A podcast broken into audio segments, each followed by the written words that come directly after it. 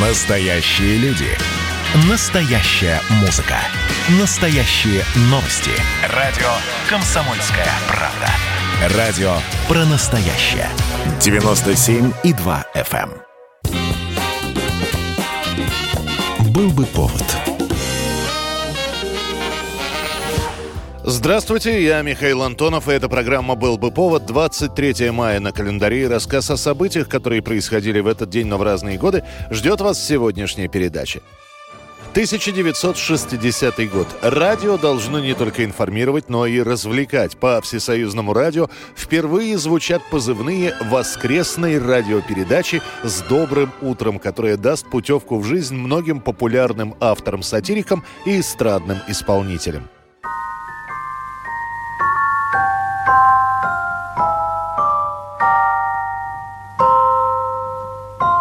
О том, что на радио не хватает юмористических материалов, стали говорить еще при Сталине. В годы Великой Отечественной войны выходили на радио сатирические стихи про фашистов, в послевоенное время иногда передавали фильетоны. Но целостной развлекательной программы не было. И вот в период хрущевской оттепели такая передача появляется. И те, кто жил в годы СССР и у кого были приемники, наверняка помнят бодрые позывные передачи «С добрым утром». Сама структура программы была довольно простой простой. Сценки, разыгранные актерами, монологи, прочитанные либо писателями-сатириками, либо теми же актерами, и песни. Литератор Григорий Горин – один из постоянных участников передачи «С добрым утром» с самого первого ее выпуска. И сейчас мы предоставляем ему слово. Причем «С добрым утром» ставила как известные композиции, так и открывала новые имена и в разговорном, и в песенном жанре. Огромное количество музыкальных премьер состоялось именно в эфире этой передачи. Например, Алла Пугачева с песней «Робот» впервые выступила именно в программе «С добрым утром». Ты же был человеком, мы бродили по лужам,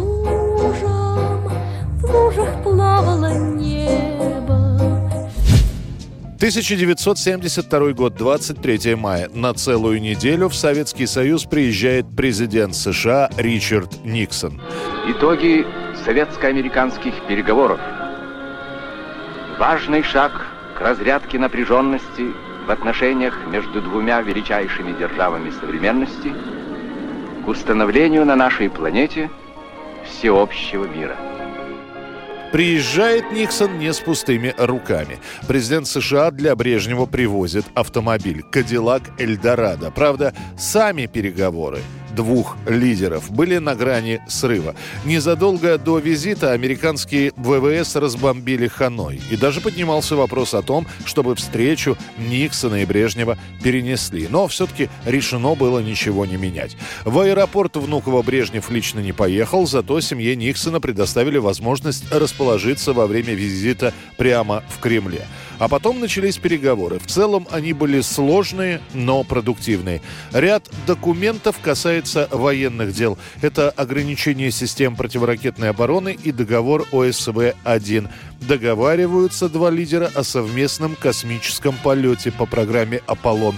А финалом визита Никсона стал объемный документ «Основы взаимоотношений между СССР и США». В этом документе перечисляются 12 принципов взаимоотношений двух государств, в том числе принципы равенства и невмешательства во внутренние дела друг друга. Мы ведем очень полезные, необходимые, важные переговоры и успели подписать ряд очень крупных и важных соглашений, утверждающих добрые отношения между нашими государствами, между нашими народами. И особое значение мы придаем документу, который мы подписали вчера господином президентом о неприменении ядерного оружия друг против друга. 1995 год, 23 мая. Минюст России регистрирует Всероссийское общественное движение «Наш дом Россия». Движение, которое после будут называть просто партией, появится по инициативе Бориса Ельцина. Согласно уставу организации, движение строит свою деятельность на основе принципов ответственности и опыта. Мы сделали самое трудное. Остановили спад экономики не дали развалить Россию. Мы выстояли и заложили фундамент будущего. Худшее в нашей жизни уже позади. Уже к лету про наш Дом России не говорит только ленивый. И по заявлениям политологов, такая президентская организация без труда войдет в Госдуму. Так оно и получится. На осенних выборах НДР получает 10 с лишним процентов голосов избирателей. В состав фракции входят премьер Черномырдин, ученые Жарес Алферов и Григорий Галазий, театральный режиссер Галина Волчек, жена первого мэра Санкт-Петербурга Людмила Нарусова, Николай Травкин и многие другие другие. Наш Дом Россия единственный, где зрелость и молодость нашли общий язык. Значит, мы поймем всех россиян, и все поймут нас. Мы сумеем соединить усилия всех. Подумайте. Именно «Наш Дом Россия» станет той партией, которая будет работать на имидж президента Ельцина во время его выдвижения на второй президентский срок. 2000 год, 23 мая. В Каннах сенсация, но вполне предсказуемая. Лучшей актрисой фестиваля становится исландская певица и композитор Бьорк. Исполнительница главной роли в фильме датчанина Ларса фон Триера «Танцующая в темноте». Сама лента удостоена главного приза фестиваля «Золотой пальмовой ветви». Объявляя победителей, режиссер Люк Бессон даже пропоет несколько строчек. It's oh so quiet. Бьорк! Это будет дебют в большом кино для Бьорк, которую называют певицей не от мира сего. В Канах она поддержит свой образ. На красную ковровую дорожку она выходит в платье из розового тюля, напоминающее китайский фонарик с цветочной аппликацией. Причудливый образ дополняют розовые колготки и замшевые мюли цвета морской волны, напоминающие обувь какого-нибудь сказочного персонажа. Ему нужна мать, понимаешь? Послушай раз в жизни голос разума! На самом фестивале для публики и для прессы проходит все довольно мирно, хотя за кулисами кипят скандалы. Улыбающиеся на людях Бьорк и Ларс фон Триер практически не общаются за кулисами. И вообще Бьорк хочет подавать на него в суд. Триер, оказывается, перед фестивалем выпустил документалку о съемках ленты «Танцующая в темноте». Бьорк посчитает это вторжением в личную жизнь. It's oh so quiet.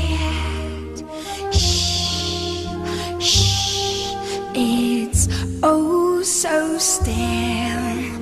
Shh, shh, you're all alone.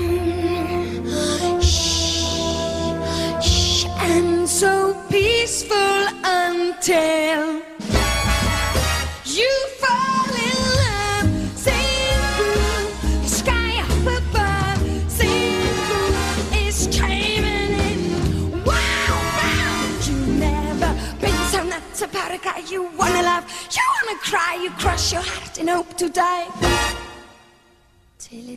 Это была программа «Был бы повод» и рассказ о событиях, которые происходили в этот день, 23 мая, но в разные годы. Очередной выпуск завтра. В студии был Михаил Антонов. До встречи.